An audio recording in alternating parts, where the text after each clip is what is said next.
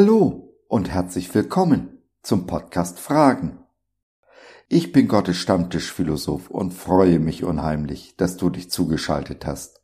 Schön, dass du dabei bist. Gibt es ein Patentrezept für Erfolg? Hm, ich glaube nicht. Aber auf jeden Fall einen wesentlichen Baustein, einen Eckstein sozusagen, der unverzichtbar ist.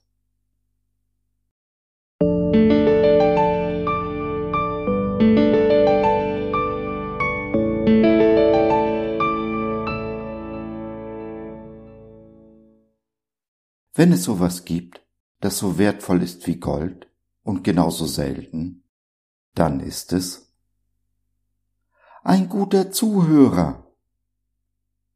Ja, jeder Mensch hat das dringende Bedürfnis, gehört zu werden. Und was ist die Folge? Wir reden mehr, als dass wir zuhören. Und wovon reden wir? ja, selbstverständlich von uns selbst. Aber umgekehrt wird ein Schuh draus. Dale Carnegie stellte fest, wir gewinnen in zwei Monaten mehr Freunde, indem wir uns für sie interessieren, als in zwei Jahren, in denen wir versuchen, sie für uns zu interessieren. Zuhören ist also eine Win-Win-Situation. Wir bauen und festigen Beziehungen schneller, effektiver und vor allem tiefer, als es tausende von meinen Geschichten oder jeglicher Versuch, den anderen zu beeindrucken, jemals vermögen. Wenn du nun niemanden hast, der dir zuhört, solltest du lernen, zuzuhören und das Zuhören an andere verschenken. Gib weiter, was du dir so sehnlichst wünscht. Die Dinge werden sich ändern. Vielleicht nicht heute, vielleicht nicht morgen, vielleicht noch nicht einmal dieses Jahr. Aber sie werden sich ändern. Jesus hat's versprochen. Herz und Hand zwei Menschentypen, zwei Gesprächsstile. das ist natürlich grob vereinfacht. Selbstverständlich gibt es noch so viel mehr. So viel mehr Typen, so viel mehr Stile, so viele Mischformen, so viele Unterkategorien. Ach ja. Aber lasst uns die beiden, Herz und Hand, einfach mal als Basis nehmen. Herz und Hand oder mitfühlend oder lösungsorientiert. Ein Beispiel vielleicht dazu. Ich war neu im Hauskreis und äh, war relativ früh da und saß zusammen mit einem älteren Bruder und er fing so an zu erzählen von seinem Problem, was er gerade aktuell hatte und welche Unsumme es kosten würde, dieses Problem zu lösen. Oha, dachte ich, vor Jahren hatte ich ein ähnliches Problem und ich habe eine günstige Lösung dafür gefunden. Freudestrahlend unterbrach ich ihm und erzählte ihm von der Lösung, die ich für mich damals gefunden hatte. Zu meinem Erstaunen schien er gar nicht zuzuhören. Ich mein, er hat wohl gehört, was ich gesagt habe, aber er hat's nicht angenommen, nicht aufgenommen, weder in Kopf noch Herz gelassen. Ich war völlig irritiert und hab den Rest des Gespräches eigentlich nur noch mit dem Kopf genickt. Was war passiert? Dieser Bruder befand sich auf der mitfühlenden Ebene. Er suchte einfach jemanden, der ihm zuhört. Er suchte keine Lösung für sein Problem.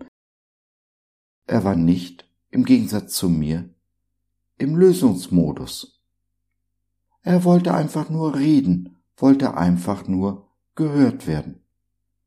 Das habe ich damals nicht verstanden. Heute weiß ich's besser. Weder der lösungsorientierte Gesprächsstil noch der mitfühlende sind weder gut noch schlecht. Es gibt kein besser oder schlechter. Es gibt nur ein angemessen oder nicht. Flexibilität ist hier das Zauberwort. Wir müssen unseren Gesprächsstil der jeweiligen Situation anpassen. Nicht wie ich in meinem Gespräch auf dem einen Stil beharren, während der andere sich auf einer völlig anderen Ebene befindet. Lasst uns für den Rest auf den mitfühlenden Gesprächsstil eingehen. Denn dieser ist beziehungsorientiert. Er baut und vertieft Beziehungen. Denn Beziehungen schaden nur dem, der keine hat. Ein mitfühlender Gesprächsstil ist und bleibt wesentlicher Bestandteil einer jeden persönlichen Beziehung und sollte daher grundsätzlich die erste Wahl in Beziehungsgesprächen sein. Hm.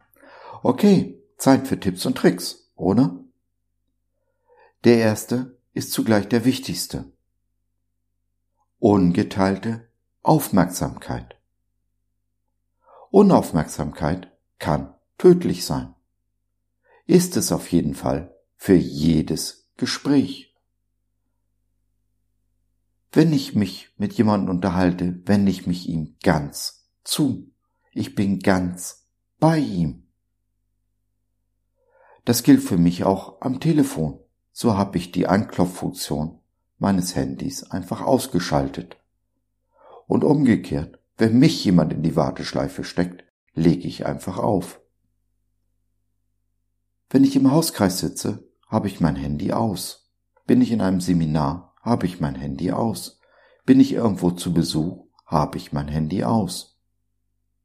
Ich weiß, nicht jeder von euch kann sich das leisten. Du bist vielleicht in einer Situation, wo deine Familie oder dein Beruf dich fordern. Das ist auch okay. Ausnahmesituationen gibt es immer und überall. Aber in solchen Ausnahmesituationen sollten wir um Erlaubnis fragen und nicht das Einverständnis voraussetzen. Also zum Beispiel, du sitzt bei mir im Wohnzimmer, wir trinken eine Tasse Kaffee. Es klingelt. Ich sage nicht, entschuldige, ich komme gleich wieder und gehe zur Tür, sondern ich sage, ist es okay, wenn ich mal eben zur Tür gehe? Ich erwarte ein Paket von. ja. Ja. Im letzteren Fall fühlt sich der Gesprächspartner wertgeachtet und wertgeschätzt. Im ersteren Fall einfach nur übergangen. Obwohl das Ergebnis das gleiche ist, denn er wird mir wohl kaum sein Einverständnis versagen. Noch ein Punkt wäre, während des Gespräches nicht schon in Gedanken die Antwort formulieren, während der andere noch spricht. Und schon gar nicht damit einfach herausplatzen. Konzentrier dich auf das, was der andere sagt, nicht das, was du denkst. Den anderen nur unterbrechen, wenn man etwas nicht verstanden hat, etwas fragen will oder seinen Gefühlen zum Gesagten spontan Ausdruck verleihen will. Ja, du merkst es schon, ne?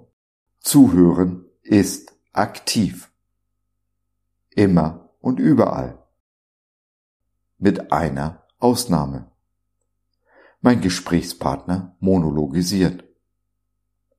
In diesem Fall habe ich nur die Möglichkeit, das Gespräch zu beenden oder es, aus welchen Gründen auch immer, kommentar- und reaktionslos über mich ergehen zu lassen. ich für mich kann mir keine Situation vorstellen, in dem ich es über mich ergehen lasse. Aber vielleicht hast du ja einen Chef, der es liebt, Monologe zu halten. Dann sitzt du wohl in der Falle. In allen anderen Fällen heißt es aktiv sein, mit dem anderen lachen, weinen, mitgehen, es bedeutet aktive Körpersprache, Blickkontakt, Verständnis zeigen, Bestätigung und Ermunterung geben.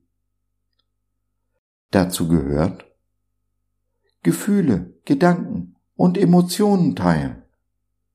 Ja, ich weiß, das ist nicht jeder Manns Sache.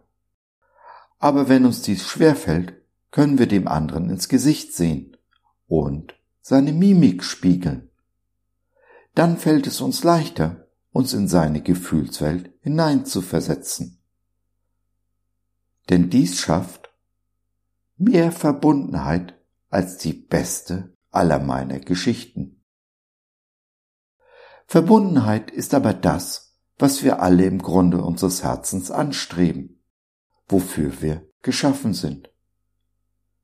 Verbundenheit fühlt sich nicht nur gut an, sondern ist auch ein wesentlicher Schritt auf dem Weg zur Heilung.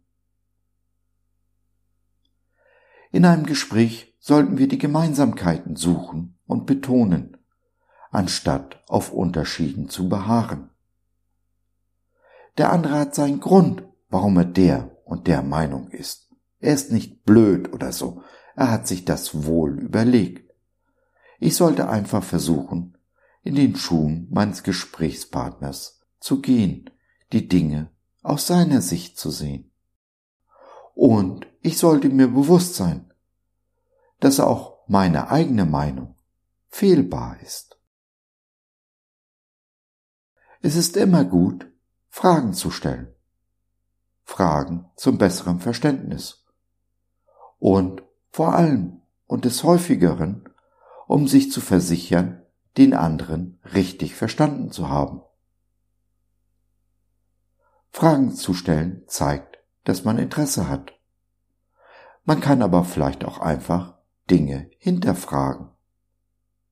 Auf jeden Fall sollte man mehr fragen, als man Antworten gibt. Vermeiden solltest du es, gute Ratschläge zu geben. Es sei denn, du wirst gefragt. Und das, auch wenn es noch so in den Fingern juckt. Ein Gespräch sollte auf Augenhöhe stattfinden. Gibst du einen Ratschlag, erhebst du dich über den anderen. Das sehen die meisten gar nicht gerne. Und das Recht, Ratschläge geben zu dürfen, müssen wir uns verdienen. Durch Zuhören. Das war jetzt eine Menge Holz und du sagst vielleicht, das kann ich nicht. Okay, dann sage ich, fake it till you make it. Oder auf Gott Deutsch, gib den Schauspieler, bis du es drauf hast. Wohlgemerkt, nicht heucheln, sondern sich bemühen, in der Rolle aufzugehen wie ein Schauspieler in seiner Rolle aufgehen, auch wenn er jemanden schauspielt, der er eigentlich gar nicht ist. Heuchelei hingegen wird von anderen ganz schnell durchschaut. Wir aber wenden das an, was wir für richtig halten, tun es ganz bewusst, auch und gerade dann, wenn die Gefühle widerstreiten, wir uns zum Beispiel als Heuchler fühlen. Dies tun wir so lange, bis das Gehirn neu verdrahtet ist und uns die neue Angewohnheit im Fleisch und Blut übergegangen ist. Vergiss dabei nicht, das Richtige zu tun hat immer seinen Preis. Und oft genug heißt es, über den eigenen Schatten zu springen. Tja, und wie bei allem im Leben gilt, noch nie ist ein Meister vom Himmel gefallen. Es ist wie beim Radfahren. Das Einzige, das hilft, ist üben, üben und nochmals üben. Und vor allem nicht aufgeben.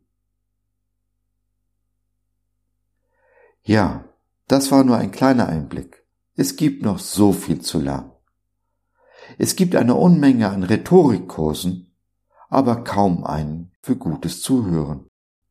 Dabei ist gutes Zuhören wesentlich effektiver als gutes Reden. Aber es gibt gute Bücher. Schau dich um, im Internet, in der Buchhandlung, in der Bibliothek, wie auch immer. Bleib einfach dran. Und nun bleibt mir nur noch, dir zu danken. Danke, dass du mir zugehört hast.